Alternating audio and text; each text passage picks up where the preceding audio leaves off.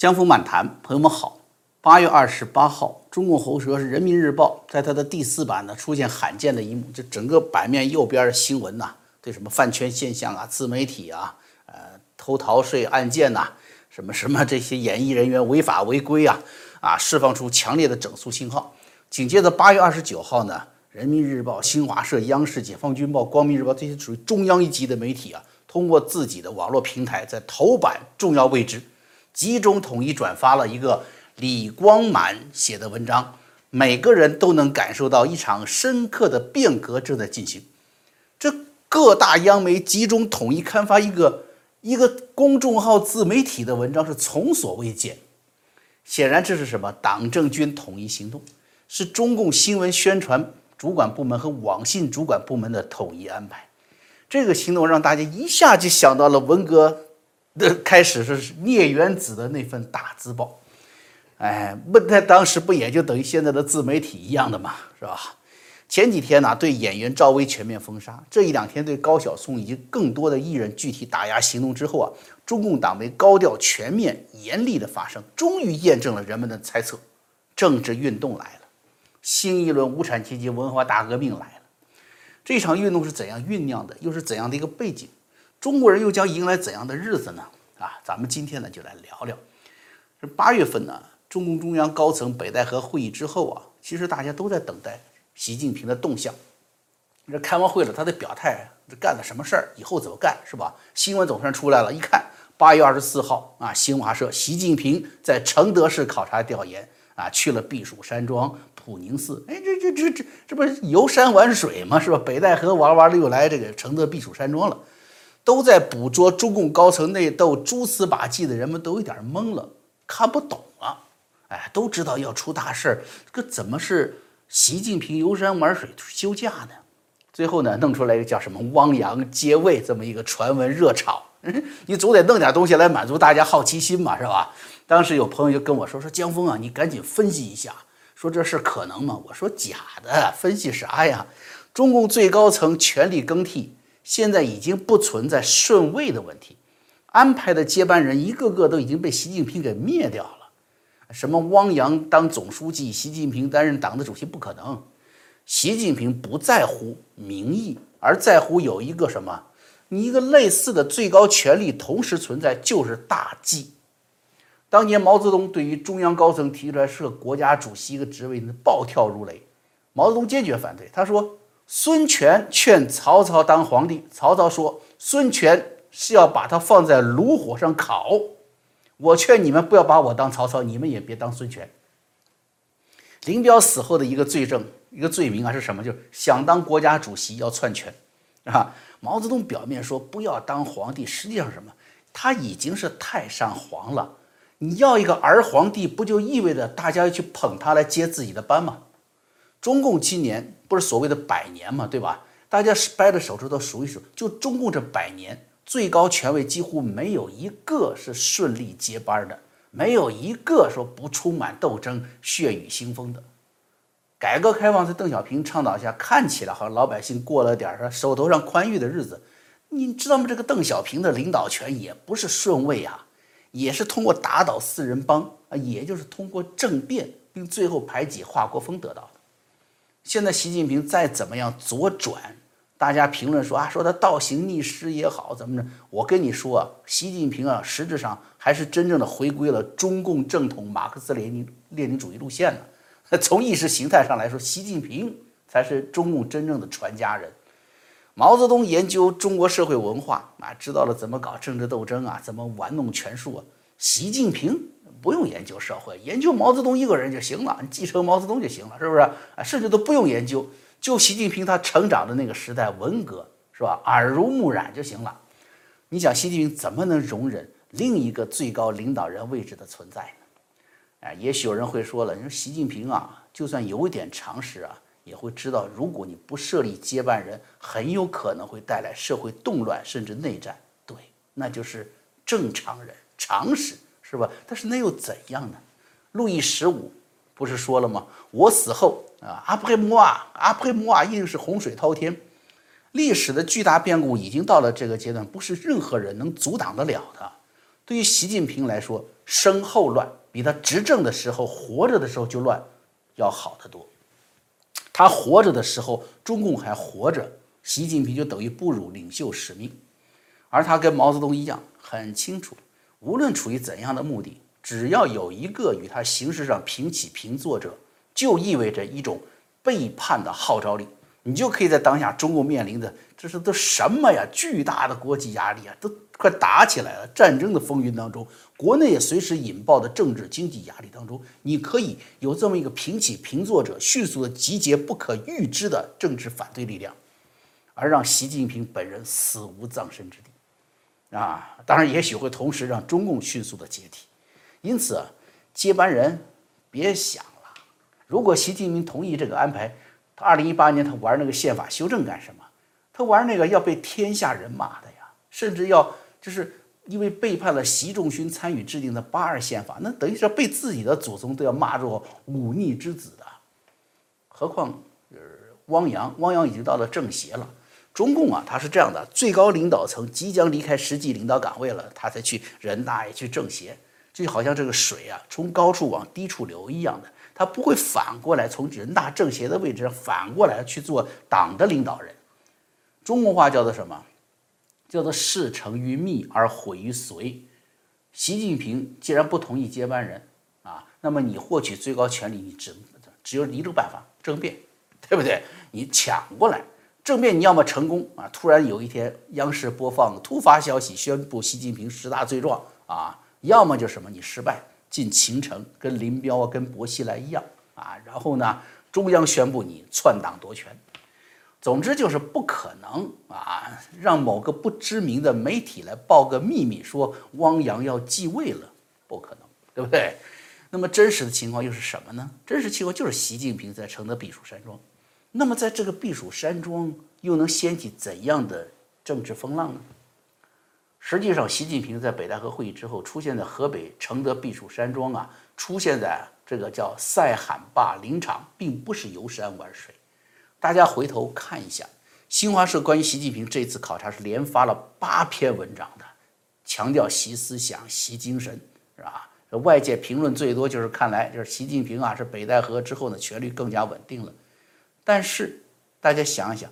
面对目前最紧张的是什么？一个是中美对抗，是吧？国际围绕疫情的追究责任，这几天又是这个情报又出来了，追究这个病毒溯源的情报出来了，他很紧张的。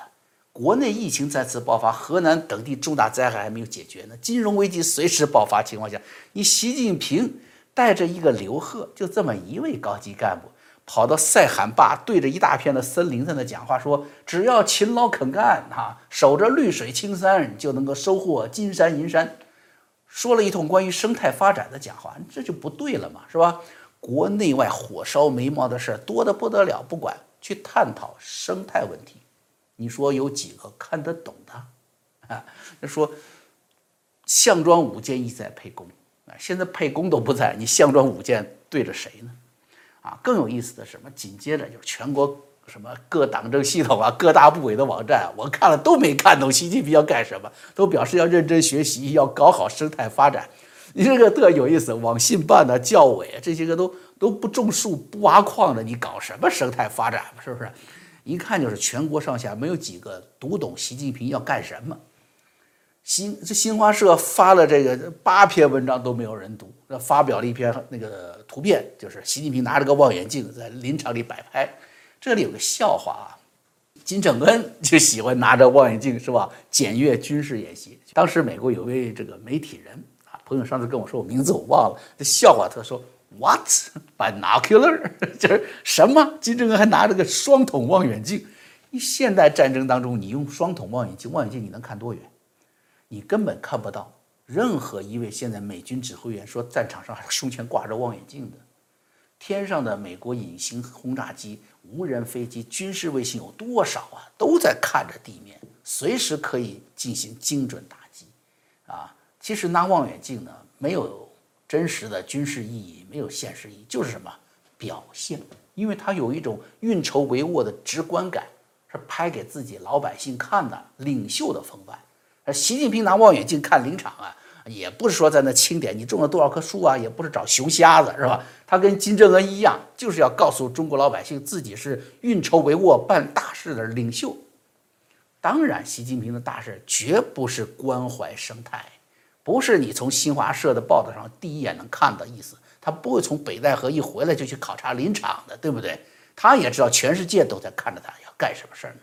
中央政府虽然会发出各种文件呢，指令说啊禁止破坏生态啊啊，但实际上中央和地方都默契，心里都明白，中共是靠高速的经济增长来获取执政的合法性的，对 GDP 的高度依赖意味着没有办法去阻止、杜绝从中央到地方的官员为获得经济高速增长。去损害人民利益，去牺牲生态环境，而且这是中央到地方官员升官或者是政绩考察的激励机制，从来没有说某位政治局领导因为生态管理有成就变为了政治局委员的，都是说 GDP 做的有多好，经济发展有多好，对吧？所以压根儿不会有人认真的搞环保。习近平七月份去西藏第一站就是去林芝水坝，也是说考察生态。我当时做了节目，明确告诉大家，他第一站不去拉萨，而去林芝，就是为了中印战争做准备的。啊，这几天大家看到了那个新闻，是不是？这个中共的军队已经在林芝地区已经集结进行军事演习了，万人规模的演习。大家知道，在那个高原上集结万人规模是非常困难的。啊，那么川藏铁路开通将为第一当一场现代化的战争啊提供军事后勤保障。林芝的地方就是在边境争议地区，在中国的实际控制方。呃，林芝地区水坝就是控制战略水资源的战争武器啊，所以习近平考察的不是生态，而是战备啊。那么这次这个河北的塞罕坝呢，除了生态还有什么呢？为什么全国上下都看不懂了呢？所以朋友们，这要了解真相啊，你必须对中共啊启动塞罕坝的这段历史背景要有充分的了解。这塞罕坝呢，原来是什么？它是承德嘛，避暑山庄嘛，是原来是这个满清贵族、满皇上啊，皇家狩猎区。后来呢，是分给了八旗子弟，同治之后分给八旗子弟去屯垦，啊，就是你们别在这个京城里整天是玩鸟、架笼子玩鸟了，你们干点活儿好不好？那个皇家的地、皇家的林子我给你们了，你们给他开垦出来。后来呢，就给废掉了，开发木头，把木头都卖了。然后呢，又不去种地，如果不进行大规模的还林啊，北京就失去了什么阻挡沙化、沙漠化的一道最重要的屏障。但是你想，谁现在会去这荒废了的土地上呢？这离北京这些城市、大城市地带这么近，生活反差太大了。我今天在北京这里，这个生活的滋滋润润的，明天让我去那山沟里去种那个还不一定种得活的树。是吧？没有事业基础，也没有经济目标，人一旦去了，在那个年代就一辈子待那儿了，很难有年轻人愿意前往。一九五五年啊，河南有一批城市的中学生啊，当时说不学习了啊，中断学业，去农村参加合作化运动。毛泽东知道这个事儿，特高兴啊，写了篇文章说，组织中学生和高小毕业生啊参加合作化的工作，一切可以到农村中去工作的这样的知识分子，应当高兴的去那里去。大家可能记得有中间有一句话，就是最著名的了，叫做什么？叫农村是个广阔天地，可以大有作为，啊，就是从这段指示里面来的。从那个时候开始的上山下乡，到了六零年代，因为大量的政治运动啊，导致城市大量的什么家庭成分不好的黑五类的这些年轻人呐，就业困难，怎么办呢？去农村参加社会改造，成了生活上啊、政治上的一条出路。到了文革呀。被毛泽东利用过的红卫兵啊，他他达到了毛泽东要打倒刘少奇的目的了，是吧？但是巨大的社会动荡开始了，城市经济秩序崩溃了，这这这些孩子们毕业以后也不去找工作，也没有工作了，没有社会没有办法安顿这些年轻人了。于是老三届、六六届、六七届、六八届的什么三届的毕业生，包括高中毕业生、初中毕业生，都被毛泽东一句话。到农村去接受什么贫下中农再教育，发配到了农村去了。这就是中共的政治运动造成的灾难，人类历史罕见呐，它是反向的，这是反都市化的行动。你看那个时候，你看美国的什么芝加哥、纽约、底特律积累巨大财富的城市，这些发展的同时，是吧？全国全球工业化期间，中国却发生这种从城市到农村的人口大迁移，形成什么巨大的人伦悲剧，也造成了巨大的民族倒退。中共刻意隐瞒这段历史背景，把塞罕坝描述成一种什么叫几代人奋斗的革命精神。哎，朋友，你静心一想就知道了。你不要每天听他说什么就是什么，你想一想，要你去。你自己受骗受罪了不算，你还能把自己的儿子孙子扔那儿，扔那个巨大的荒漠当中？就算后来有效益了，变森林了，你能挣几个钱？日子能好过吗？说旁边就是河北，就是北京啊，都是大城市，这不符合正常人性啊！为什么不能回来呢？要知道，包括塞罕坝在内，东北有个著名的什么叫北大荒，对吧？啊，都其实都什么叫军事化管理。他们的状况与插队知青很不同的，你来了，你就不只是说就我们熟悉的什么上海青年在云南的那种什么知青大返程那种迁徙之苦，而是压根儿就没有回城，那是为了迎战苏联的侵略呀。毛泽东一句话叫什么叫招之即来，来之能战，战之能胜。朋友们有没有印象？这句话谁爱用？习近平。习近平就要对武警战士、对中共的军队说什么？叫“招之即来，来来之能战，战之能胜”。他把这话挂在嘴上，就是来自当年这个时代塞罕坝年代啊。那大量的如同塞罕坝林场这样的地方，就组成叫什么生产建设兵团？有叫生产建设兵团的，叫农垦师的啊。除了屯垦的作用之外，主要就是为了安排城市的失业青年就业和备战的目的，要打仗。在毛泽东时代呢，中共总共啊，在二十五年内制造了两千万城市青年上山下乡，全国几乎没有一个家庭没有受到这种冲击和伤害的，一代人的教育啊、家庭啊、子女啊，都受到程度不同的迫害。二零一七年是习近平第一次号召学习塞罕坝精神，紧接着中共这共青团就号召三年内一千万城市青年上山下乡。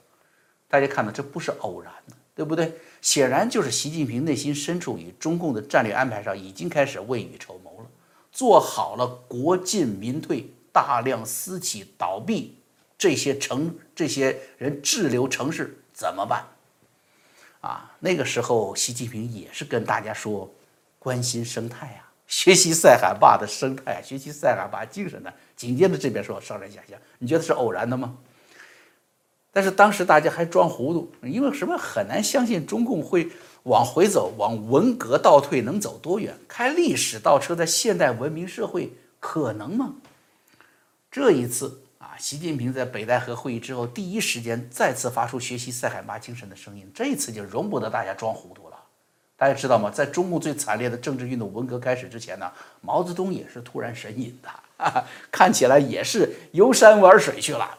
后来他在极度机密的情况住进了韶山滴水洞，啊，当时他写了一首诗嘛，叫做《七律有所思》，啊，什么正是神都有事时，又来南国踏方知，哎，什么意思？就是神都就是北京嘛，哎，北京要出大事了，我却来南方钻小树林子了，哎，踏方知啊，最后还来了一句说，故国人民有所思。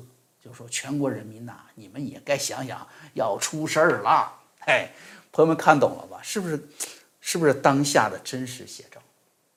当时就在文革之前啊，文革中共发了个五幺六通知，已经出台了，全国上下都没缓过劲儿。老毛一看，哎呀，全国人民怎么都没有想通要出大事儿了呢？是吧？于是让康生夫妇组织啊，聂元子贴出来了第一份大字报，从此揭开文革序幕。这段历史啊，他几句话把这个简单背景说一下。你看现在，习近平也一样，说北京要出大事儿，那他在那个塞罕坝，他钻的不是南方树林子啊，去了河北的这个塞罕坝林场。结果呢，哎，全国各地党媒啊，虽然也报道他的这个塞罕坝了，竟然也没搞懂他要干啥。海外媒体还在猜汪洋的事儿呢，这习近平非常不满。于是昨天，一份当代的聂元子文革大字报出台了。就是李光满冰点视频文章，每个人都能感受到一场深刻的变革正在进行。啊，里面说了，说说这个不仅娱乐圈烂透了，文化圈、文艺圈、影视圈都烂透了啊！如果你认为这份大字报仅仅针对文艺界，针对的什么郑爽、赵薇啊、吴亦凡，那你就低估了第二次无产阶级文化大革命的来头了。你要先看，你看他的文章继续说，他说这次变革将荡涤一切尘埃，资本市场。不再成为资本家一夜暴富的天堂，文化市场不再成为娘炮明星的天堂，新闻舆论不再成为崇拜西方文化的阵地。要英雄回归，什么红色回归啊，血性回归，什么血性回归？不就是文攻武斗吗？是吧？资金要流向制造业，要铲平教育、医疗、住房三座大山。所以你看出来了吧？全面的、全社会的革命运动。已经全面展开了，跟文化大革命一样，也是以什么批斗文化入手，这边也是打文艺界、打艺术界啊名人开始，啊，那更应该引人注意的就是什么呢？你再看这个文章，你看出来它跟毛泽东的文革还有不一样呢。毛泽东的文革当时国际背景是反苏修嘛，啊，寻找的是叫寻找睡在我们身边的赫鲁晓夫。很明确，就是什么，把赫鲁晓夫从自己身边找到了，叫醒了，一一一脚给踢下床去，就结束了，对吧？权力斗争结束，把刘少奇干掉了啊！刘少奇睡在我身边，不高兴，踢下去了。但是习文革的敌人，就不仅是床上的赫鲁晓夫了，他一竿子要把毛泽东用十几年积累的斗争分别打倒的右派知识分子，什么民族资本家，全都要一竿子打倒。是对全社会开战，同时按照李光满的话说呢，就是要应对美国的生物战、网络战、舆论战、太空战，要抓国内的第五纵队，要应对美国的野蛮凶猛攻击。如果这篇报道、这篇大字报真实的反映了习近平的真实的声音，就像当年聂元子接受康生的指示，反映毛泽东的心声的话，那么也就是说，习近平要比毛泽东还厉害呀。要抓国内的第五纵队，就意味着大量的反谍啊，什么肃反要开始了，而且是什么？面对美国的野蛮凶猛攻击，那意味着国内国外同时革命，同时开战。你要说我，习近平和他的战友们是不是疯了？我跟你说，不是疯了，而是井井有条的算计你们。这场文化大革命已经步步为营的展开了。啊到底是怎么怎么展开的呢？这场运动，这个受遭到遭殃的那些文化什么赵薇啊、高晓松，为什么会选择他们第一波来打击他们？啊，这一部分我还有个简单的分析啊，时间又比较长了，请大家移步会员网站到希望之城去，我在那里等着大家。啊，好，那么今天的油管，今天这个分析啊就到这儿了，跟大家说了一个大的背景啊，说清了一场。文化新的文化大革命已经展开了，那么剩下的内容呢？我们互联网站里见。